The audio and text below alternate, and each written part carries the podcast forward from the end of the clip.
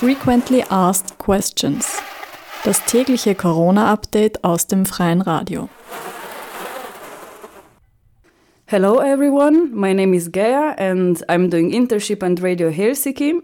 I come from Slovenia, from Ljubljana, from where I also know Jaša Jenull, with whom I'm gonna talk today in today's frequently asked questions about situation in Slovenia, about um, his changes of lifestyle, about what is he interested in, and his interventions into public space he was doing during the pandemic. Hi, Jaša. Hello. Hi. Yeah. How is situation in Slovenia since I cannot cross the border to come and say hi to you? I'm asking you is uh, is some restrictions coming to a bit more stabilizing or you're still mainly staying home? Yeah, it's it's getting uh, much more relaxed in the recent days. Uh, we haven't had a new case of uh, coronavirus in two days, as I as I know. I don't know what will happen today. So the situation is quite optimistic. And just before the the first May holidays, the government also announced some uh, easing of restrictions. So uh, cafes uh, just opened yesterday with uh, of course with the mandate that the tables should be like two meters apart and only people from the same household should be together at the same table and so on but yeah there is a feeling of uh, everything kind of slowly and carefully relaxing and going back towards some kind of normality Nice. I heard of some people joking about these situations in cafes. So, for example, if I come with my friend who is not part of my family member, member, we need to sit with this special distance. So, if there's few people, like four or five people, uh, that don't live together, cafe is already full, right? Uh, yeah, this is one thing. The other thing that it's also quite quite a funny joke is because I think a lot of the the, the people who really missed going out on beers and chatting or like guys for some reason. So uh, the LGBTQ community was saying like, "Oh my God." I, we never realized there were so many like gay couples uh, living together in Ljubljana. It's full of them, you know, because all of the guy friends who want to talk, they just say that they're from the same, uh, uh, uh, they're living together in the same Right. household. It's, it's kind of there is a, a kind of gray area here where it's not sure are they really uh, or it's just like kind of a bit of a, a Balkan style way of kind of getting over some restrictions and still talking to your friend. And so- right. and how um, did your lifestyle um, change during the pandemic? What were you doing before, and how do you manage to do the things uh, that is your passion or is your job now um, during the pandemic? Yeah, yeah. I mean, on one level, it really changed massively. We, we were supposed to be at this very moment in Denmark, uh, working in a residency for a new project and um, developing it and so on. Uh, but uh, uh, this thing got cancelled, and uh, as well as most of the other festivals for this summer, we we do street theater. So this is our kind of now starting our main season of work. So more or less everything got cancelled across Europe. Uh, and yeah, the, the, the kind of uh, it didn't get cancelled. I would say it got mainly it got like how to say delayed for one year. So most of the things we were supposed to be doing, everybody just said, okay, we'll do it next year at the same time. But still, yeah, it's a big it's a big change. It's a big difference uh, uh, in uh, in the plans for the next few months. Uh, we have luckily one local local project that we are doing. It's like site specific here in Ljubljana, and this is funded by a kind of call for submission. So this we can continue to do, and we've been, we've been working kind of from home and through Skype on this one theater project. But but the rest of the stuff basically got moved for one year. And what were some of your past projects that you were doing regarding um, interventions in public space and street theater? What were what were like um, the most remarkable projects in your past? Yeah. So uh, yeah, we started. I mean, I was um, educated at the Academy for Theater in Ljubljana as a theater director of classical theater. We did Shakespeare and uh, Molière and uh, Chekhov and this kind of plays.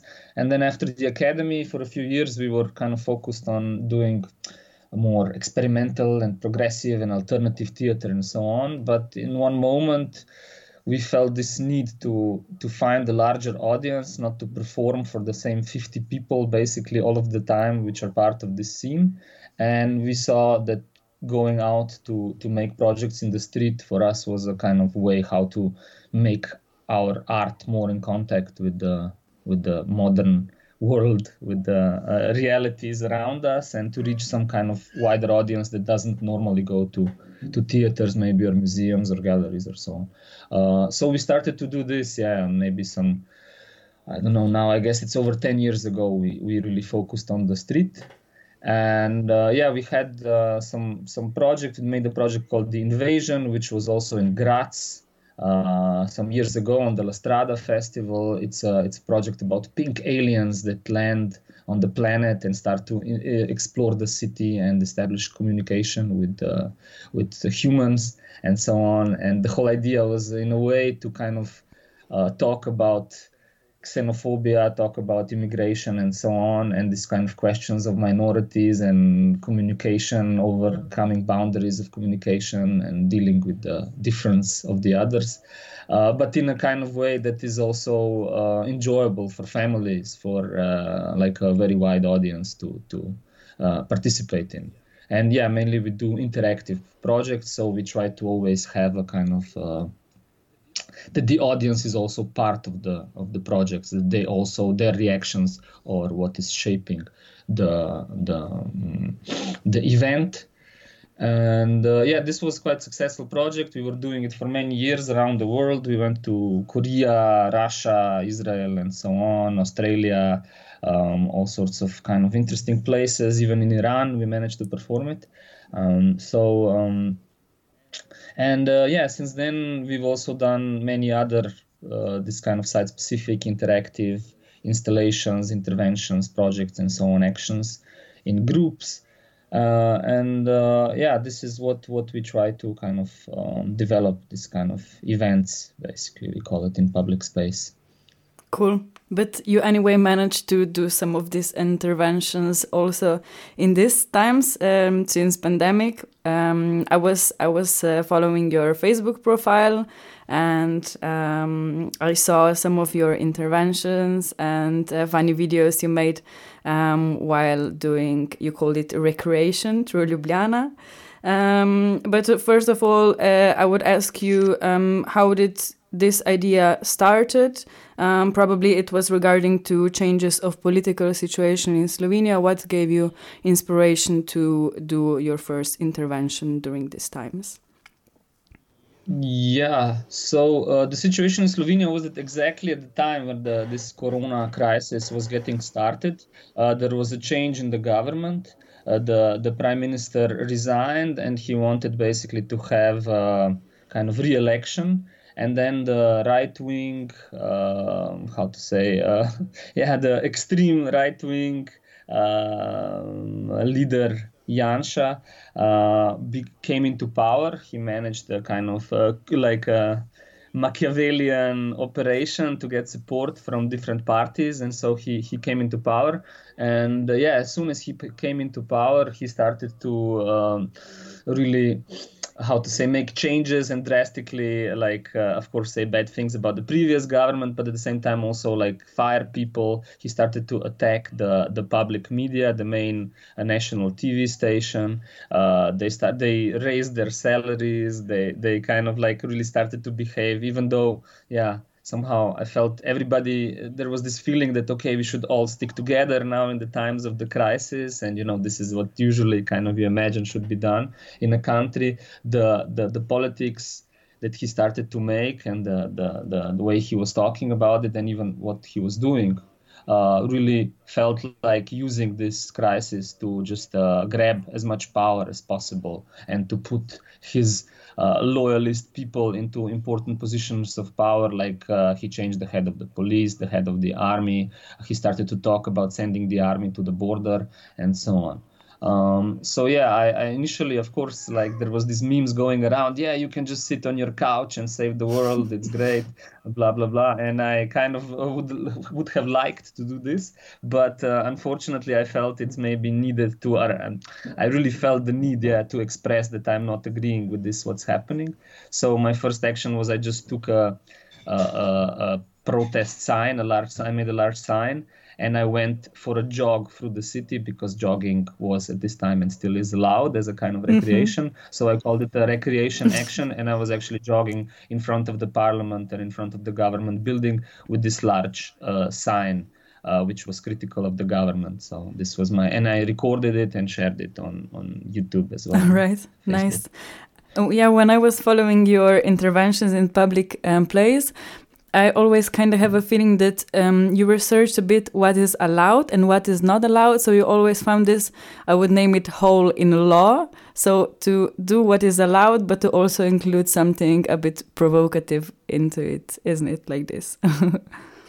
yeah, in a way, this is actually coming from this, uh, what we learned from doing for 10 years, this kind of street theater and actions in public spaces and so on. It's always I think interesting when art comes into public space to explore exactly what are these boundaries, what is expected you should do, what are the common rules that you should be like following, and then trying to bend them or use them for your benefit somehow. I think it makes it interesting, it makes it alive. So yeah, I was uh, how to say yeah, trying to uh, demonstrate, but in a in a smart way, in a way that's also kind of funny uh, light and not putting anyone into in danger. So I was also filming myself, uh, everything, and and just doing like a solo action. We didn't do like a group thing uh, to just uh, you know to to stop the potential spread of viruses and so on. Yeah. So so yeah, but but yeah, I think in general, I think that it's quite.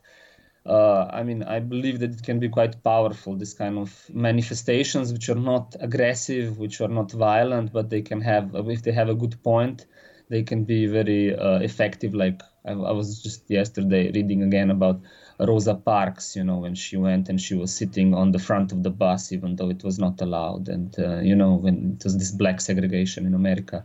Uh, and uh, it made a huge reaction. People got crazy, but the, the, and very aggressive. But the beautiful thing about this action is that what she did was very non-violent. Mm-hmm. And the, but the reaction was then violent. So I think if you can manage to do this, I think it's, it's much better than just burning some cars or like uh, uh, throwing something into some windows or something and it's also in because that mm-hmm. will always have a negative reaction like and from from a large amount of people mm-hmm.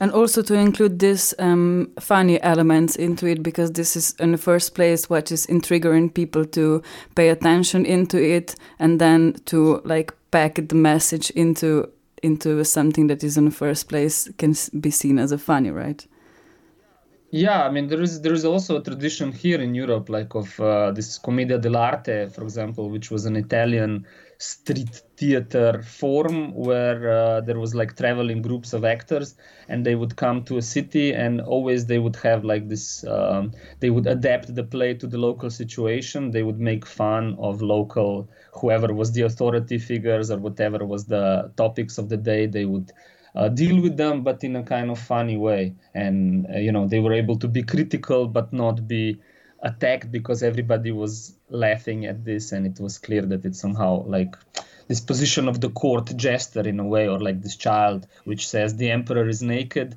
It's kind of uh, yeah.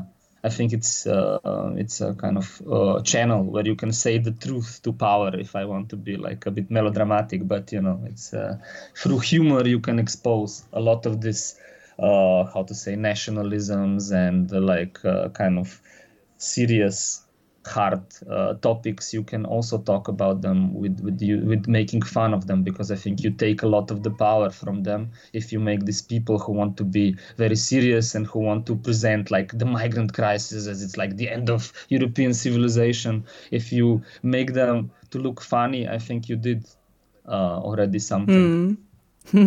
and especially because people are bored in this um, pandemic times yeah. they in the first place um, as we all are like this need something to um, to cheer us up a bit yeah also definitely. It's like the perfect time to make content. I mean anyway artists need to do mm. something and I, think yeah like making some kind of online content some short videos or whatever i think people now have much more time and will and energy to also read and uh, consume and yeah find things that connect with them. So it's uh, it's a, it's a, also this helped that um, these videos got kind of shared a lot and people were talking about them. Mm. And I kind of have a feeling that creativity and inspiration is sometimes really born in boredom. um, so from there comes a lot of ideas. And one of ideas I also um, saw um, in one of your interventions in public space was playing golf um, playing golf in front of Parliament. What was your idea? What was behind that um, caused you um, to do it and also to film it? Yeah. Um, uh, the, the, the, yeah, one of the things also about this government that, that it did was the fact that they kind of like disregarded uh, the the um, how to say the experts the health experts were not considered and a lot of the decisions that were made were made for some political reason. For example they decided to uh, cut off that each municipality uh, is cut off from every other municipality so you're not allowed to go from one municipality to another municipality uh, because uh, the municipalities at the seaside were apparently like worried that too many people will try to come and enjoy the sun and so on. But it was like an example of something that no health expert says this is needed. This was in a way also done just to separate because Ljubljana is mainly left uh, leaning and the rest of the country maybe a bit less. So they try to like isolate Ljubljana and make Ljubljana as like potential source of the virus and so on. And uh, and and yeah there was and a lot of these kind of decisions they they canceled uh, even the possibility to have uh, like proper press conferences. Journalists were not able to ask questions directly but they could just send questions by email and then they would decide which questions they want to answer. And after all of this kind of uh, very draconian measurements uh, after some time decide okay now we will relax a bit and we will give people something to be happy. And their first thing what they relaxed was they decided that people are allowed to play tennis and golf because these are two sports that are like there is not so much contact with tennis and golf. And to me that was just funny like you know people can their children cannot go to uh, uh, school to kindergarten people don't know how they will live for the next few months you know like every all the stores are closed you cannot buy even nails and a hammer or whatever but golfing is okay because these guys obviously are kind of move in the circles where golfing is a thing that you like to then do. because everyone so do golf right? This is like everyone's yeah, passion. Like yeah of course. after a hard day of dealing with coronavirus you just go and play a few rounds of golf nah? and that's that's logical. And and to me and to most people that was like kind of absurd. Why the hell are you talking about golfing you know in this moment? It showed how they are not in touch with with with people. And so i decided to go play some golf in the city. And again i started from my neighborhood and then was golfing through the whole of ljubljana and finished up finished up by golfing in front of the parliament. And it was a kind of mini golf setup where the holes were basically the the mouths of these uh, politicians which were taking this um, uh, these stupid decisions and mm-hmm. so on. Mm-hmm. So, so uh, it was a kind of golfing protest. And also one of uh, interventions were uh, lighting up candle for government. It was more at the beginning um, of the corona situation. Um, what caused this um, this uh, interventions that people were lighting candles in front of parliament for government?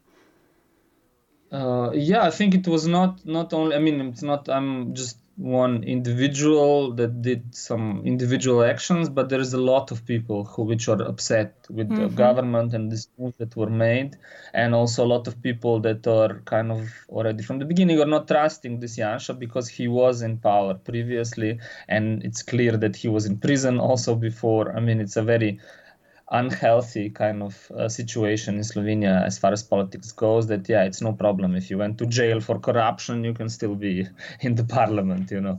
Uh, so so I think a lot of people got worried when he came again in power because they knew what will happen and which way things will go and then he confirmed this. So people organized also the lighting of candles to kind of commemorate the death of democracy or at least the potential death of democracy there was also an action which was like a living footsteps. Mm-hmm. so there was people were cutting out footsteps like uh, feet from uh, paper writing messages on them and then sticking them in front of the parliament. Uh, people were uh, driving in cars and also put slogans on cars and honking horns as well. So yeah it's like been the last few months. People are really want to kind of protest. They want to be heard maybe it's also connected to the fact that people are stuck inside for a lot of time and then you know like you, you need to release this energy mm-hmm. somehow but uh, uh, there have been quite uh, a lot of interesting ways that people found to kind of um, let themselves be heard but at the same time also still be responsible about spreading the virus and not coming into close physical contact and so on did you face some problems with the police who is standing in front of the parliament, or did you have um, some problems uh, with them while your interventions? Uh, so every time that I was uh, doing something in front of the parliament, of course, they came up to me and they wanted to see my documents, and this is something that basically I expected. And is also uh, to me, it's also understandable because, of course, if there is a guy doing some strange stuff directly in front of the parliament, I guess it's good to have his information in case he throws something and then runs away in five minutes or whatever. Uh, so yeah, this was and and the police were generally uh, very um, correct and okay. Uh, on on the golfing uh, during the golfing, even one of the the main police guys even kind of quietly mentioned, yeah, yeah, we, we watch your videos, you know, we follow what you're doing in a kind of way that that I had the feeling even when I explained to them that I'm golfing, you know, what am I doing? I'm golfing, I'm not demonstrating. They were all kind of smiling. I think, uh, yeah, we don't have really a problem for now in Slovenia that the police would be like a kind of repressive uh, machinery that enjoys to hit people or whatever. I think they are quite, uh, also in previous demonstrations, they always just were interested in keeping things calm, keeping things non-violent. And as long as the protest is non-violent, they are kind of supporting people's right to express themselves but yeah, I am worried how it will be in the future because uh, this Janša, which is in power right now, is uh, actually he was in power in 2013, and in 2013 also because of some corruption uh, proof that came out. Uh, people went, went to the streets and were demonstrating for a few months until the government fell apart. So he already experienced in the past what it was like for the people to revolt against him and for his government to fall apart. So I'm kind of worried that this time uh, he will try to do everything he can to stop people from demonstrating, to sabotage this in some ways. I think one of them could be also to put pressure on the police to be more uh, mm-hmm. aggressive towards demonstrators. For, for now, this hasn't happened, and I'm grateful for this. Uh, and I hope, yeah, it also doesn't happen in the future, but um, um, we will see how it goes. And there were also already a few protests in Ljubljana, but just not, not just in Ljubljana, also in other cities. But like the most remarkable one was in Ljubljana.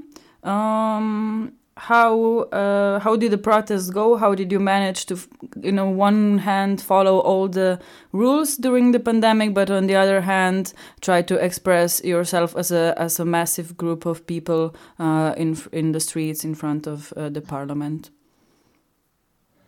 Yeah, so uh, we we again we kind of were looking at what was allowed and what's not allowed and what is also safe and what's not safe. So we kind of realized. Uh, I mean, there was a realization that that uh, came that actually um, having a protest on bicycles would be uh, kind of mm-hmm. effective. Mm-hmm. Uh, because automatically people are keeping more distance they are not stopping they're just moving so it's not like gathering in the public space uh, so there was this calls uh, made by 23 different organizations came together to call people to have a bicycling recreation outside uh, with of course equipped with signs and uh, writings and flags and so on and uh, yeah people gathered for the first time on may i think 24th so two one friday ago and then uh, and it was about like maybe 500 people, mm-hmm. let's say, four five. And then last Friday, so on the first of May, uh, again was this uh, cycling recreation group recreation, which had about 3,500 people, which is quite a lot uh, for Slovenia and for our uh, usual sizes of demonstrations. So it really shows that people, yeah, are not happy with the situation and they want to do something. And and yeah, it was 3,500 bicycles circling around the parliament mm. and ringing bells and uh, also yeah again it's about this that it was also enjoyable not just it wasn't just an expression of hate you know of smashing or of like chanting like some uh, angry slogans but it was also just kind of a feeling of uh, freedom and togetherness and like you feel you're part of something uh, bigger uh, with with other people and that you can be free and express yourself mm-hmm. did um Slovenian politicians already give some answers to a protest or to any kind of interventions in front of the parliament? Uh, was it uh, was it in any media or um, was it heard that uh, there were some some answers to to interventions? Uh, this is interesting, yeah, because I, I, was kind of surprised that, yeah, considering this is quite a large number mm -hmm. of mm-hmm. people, and it was even reported outside of Slovenia that it was not so much reported in all media. I think in especially in like the main two TV stations were kind of underreporting that. I don't know if it was like just because they didn't expect it's going to be so many people and they have the schedule already in advance, or was it like also partly because you know like they want to, they were maybe even told to minimize this kind of uh, activity. Uh, we will see what happens on next Friday, this Friday coming up, where again we will have this, and I'm expecting it will be at least as many people. We will see. Uh, so. Um, uh, so this, but and then it was the other thing, and of course it was reported in a lot of newspapers, and there was photographs and everything. But yeah, it was very interesting to me to see that this most right-wing media, which is actually in some cases paid directly uh, with basically Hungarian money, which is transferred from Orban to Janša and then to this uh, privately owned, uh, basically party uh, media. They didn't mention the demonstrations at all and this for me was kind of even like a, a, good sign a positive sign because it really felt because usually when there is a smaller kind of demonstrations they always make a, like an article and they attack these people who are organizing it and they say blah blah blah. It was just like paid people or whatever. This is like just hardcore communists now doing some extreme shit. But in this case with the bicycles they, they completely ignored it which to me means like they wow they must obviously be like really afraid and they don't know what to write you know and they are afraid to even cause panic panic among these people who are like supporters because as i said before it happened to them in the past that this kind of demonstrations just grew and grew and grew and then the, the government collapsed because of because of mm-hmm. them and the near future protests in uh, in this week and in next week um, you still plan to do on bikes or if restrictions will slowly uh, come to a bit more normali- normalizing uh, do you plan to do more like regular protest um, for now, we are we are definitely. I mean, for next for this Friday, uh, eighth of May, uh, we are planning to to focus still primarily on bikes, and we hope as many people come with bikes as possible. We are sure that people will come also without bikes because not everybody really is riding a bike, but people would still like to come. So in a way, it's a bit like this kind of Tour de France situation, you know, where you have a lot of bikers, but then also you have people on the sidelines uh, cheering them on and so on. You know, like uh, we we really want that people would keep uh, social distancing measures so they wouldn't stand closer together if they're not part of the same household. This we would we are really trying to promote mm-hmm. this and the use of masks and so on because yeah, it's important to be responsible and this virus is a serious thing uh, but uh, but yeah, so I guess on Friday it will be already a bit mixed, and then for the future we will we will see how it's developing and how it's going. Maybe it will be something else entirely, or or however. Important thing is that it's every Friday at seven o'clock. You know that it's kind of a I think it can help that it's kind of a regular thing when people know where, when, and where to come and so on. Yeah, thank you so much, Jaša, for all this information um, you shared with us. Um, I hope the next protest will be uh, even more heard, even more productive, uh, even with more people than till now. Um, so thank you for your time. Wish you a lot of creativity during these times and also in future on. Uh, thank you, Gea, and uh, stay safe and so on.